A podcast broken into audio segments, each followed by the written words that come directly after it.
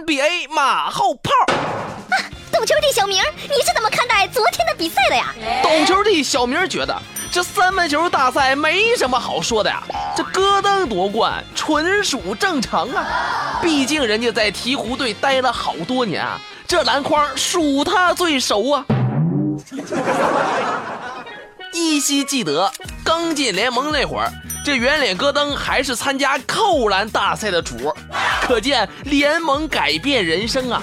这俗话说得好，三分天注定，十分看脸型啊。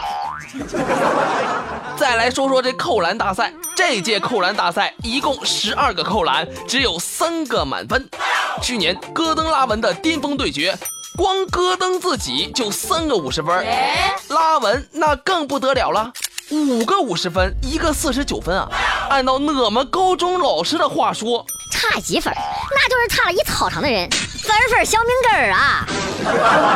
可不嘛，那差的还真就不是一星半点儿啊！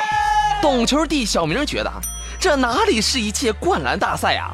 分明是一届跨栏大赛，什么你跨一个，我跨俩，你跨两个，我跨仨。这把太阳队总教练那是看得心惊肉跳啊！别人跨的都是吉祥物，咱家这二货跨的可是自己家球员呐！万一出点什么事儿，先发阵容就没了呀！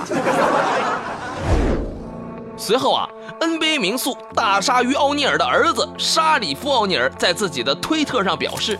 明年让我来参加扣篮大赛吧，小伙子，你是想表演隔扣你爸吗？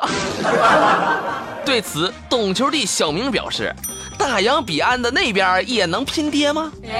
大鲨鱼奥尼尔对此做出了强有力的回应：“明年参加扣篮大赛的是我儿子。”呃，不是啊，没扣碎篮板的就不是我儿子。对此，同样是星二代的魔术师约翰逊之子表示：“那我就只能当个啦啦队，表演个中场秀了。”哎呀！微信回复啦啦队就可以看到魔术师之子的妩媚身姿啦。懂球帝小明表示。什么拉文、戈登一直保留悬念的詹姆斯啊，这通通都不是 NBA 扣篮大赛的解药。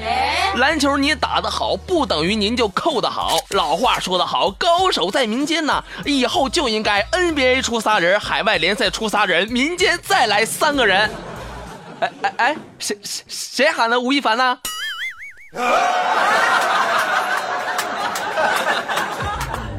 微信搜索“小小明吐槽时间 ”，X X M T C T I M E，更多精彩为保你。